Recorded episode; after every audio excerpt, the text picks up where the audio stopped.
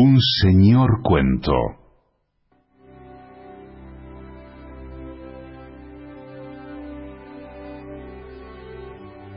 De Jorge Luis Borges, El otro duelo. Ya no sé si los hechos que narraré son efectos o causas. Cardoso, menos por amor que por hacer algo, se prendó de una muchacha vecina, la serviliana. Bastó que se enterara Silveira para que la festejara a su modo y se la llevara a su rancho. Al cabo de unos meses la echó porque ya lo estorbaba. La mujer despechada quiso buscar amparo en lo de Cardoso. Este pasó una noche con ella, la despidió al mediodía, no quería las obras del otro. Fue por aquellos años que sucedió, antes o después de la serviliana, el incidente del ovejero. Silveira le tenía mucho apego, le había puesto 33 como nombre, lo hallaron muerto en una zanja. Silveira no dejó de maliciar quién se lo había envenenado. Hacia el invierno del 70, la revolución de Aparicio los encontró en la misma pulpería de la trucada a la cabeza de un piquete de montoneros, un brasilero amulatado arengó a los presentes, les dijo que la patria los precisaba, que la opresión gubernista era intolerable, les repartió divisas blancas y al cabo de ese exordio, que no entendieron, arreó a todos no les fue permitido despedirse de sus familias. Manuel Cardoso y Carmen Silveira aceptaron su suerte. La vida del soldado no era más dura que la vida del gaucho. Dormir a la intemperie sobre el recado era algo a lo que ya estaban hechos. Matar hombres no le costaba mucho a la mano que tenía el hábito de matar animales.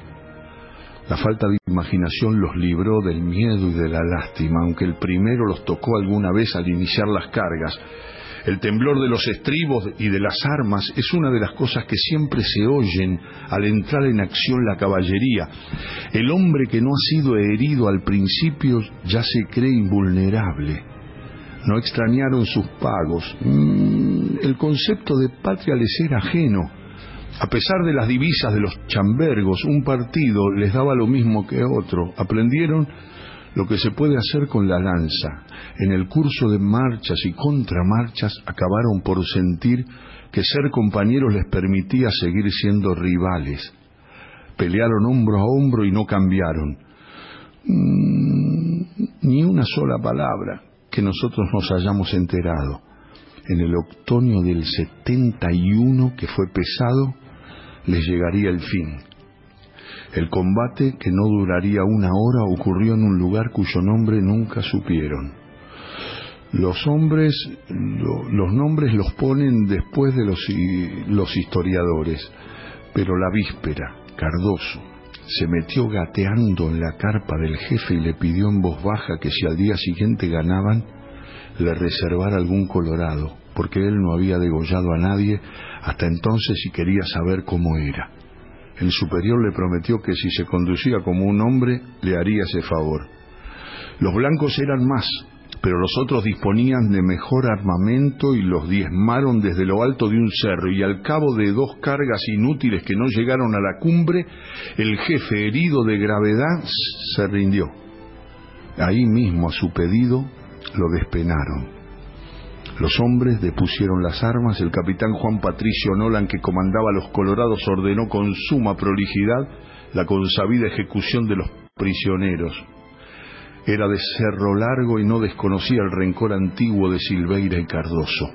Los mandó buscar y les dijo, ya sé que ustedes dos no se pueden ver y que se andan buscando desde hace rato. Les tengo una buena noticia. Antes que se, que se entre el sol, van a poder mostrar cuál es el más todo. Lo voy a hacer degollar de parado y después correrán una carrera. Ya sabe Dios quién ganará. El soldado que los había traído se los llevó. La noticia no tardó en cundir por todo el campamento. Nolan había resuelto que la carrera coronaría la función de esa tarde, pero los prisioneros le mandaron un delegado para decirle que ellos también querían ser testigos y apostar a uno de los dos. Nolan, que era hombre razonable, se dejó convencer, se cruzaron apuestas de dinero, de prendas de montar, de armas blancas y de caballos que serían entregados a su tiempo a las viudas y deudos. El calor era inusitado. Para que nadie se quedara sin siesta, demoraron las cosas hasta las cuatro. Les dio trabajo recordar a Silveira. Nolan, a la manera criolla, lo estuvo esperando una hora. Estaría comentando la victoria con otros oficiales, el asistente iba y venía con la caldera. A cada lado del camino de tierra contra las carpas aguardaban las filas de prisioneros sentados en el suelo con las manos atadas a la espalda para no dar trabajo. Uno que otro se desahogaba en malas palabras. Uno dijo, el principio del Padre Nuestro casi todos estaban como aturdidos. Naturalmente no podían fumar. Ya no les importaba la carrera, pero todos miraban. A mí también me van a agarrar de las mechas, dijo uno envidioso. Sí, pero en el montón, reparó un vecino. Como a vos, el otro le retrucó. Con el sable un sargento marcó una raya a lo ancho del camino. A Silveira y a Cardoso les habían desatado las muñecas para que no corrieran trabados. Un espacio de más de cinco varas quedaba entre los dos. Pusieron los pies en la raya. Algunos jefes les pidieron que no les fueran a fallar porque les tenían fe y las sumas que habían apostado eran de mucho monto. A Silveira le tocó en suerte el pardo Nolan, cuyos abuelos habían sido sin duda esclavos de la familia del capitán y llevaban su nombre.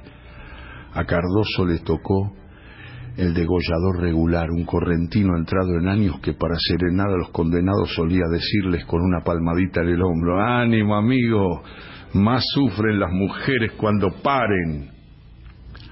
Tendido el torso hacia adelante, los dos hombres ansiosos no se miraron. Nolan dio la señal. Al pardo, envanecido por su actuación, se le fue la mano y abrió una sajadura vistosa que iba de oreja a oreja al correntino le bastó con un tajo angosto. De las gargantas brotó el chorro de sangre. Los hombres dieron unos pasos y cayeron de bruces. Cardoso en la caída estiró los brazos. Había ganado. Y tal vez no lo supo nunca. ¡Uh! ¡Qué cuento de Borges! He leído El otro duelo. Pertenece al libro El informe de Brody y es el cuento que compartimos hoy de Jorge Luis Borges, El otro duelo. Un señor cuento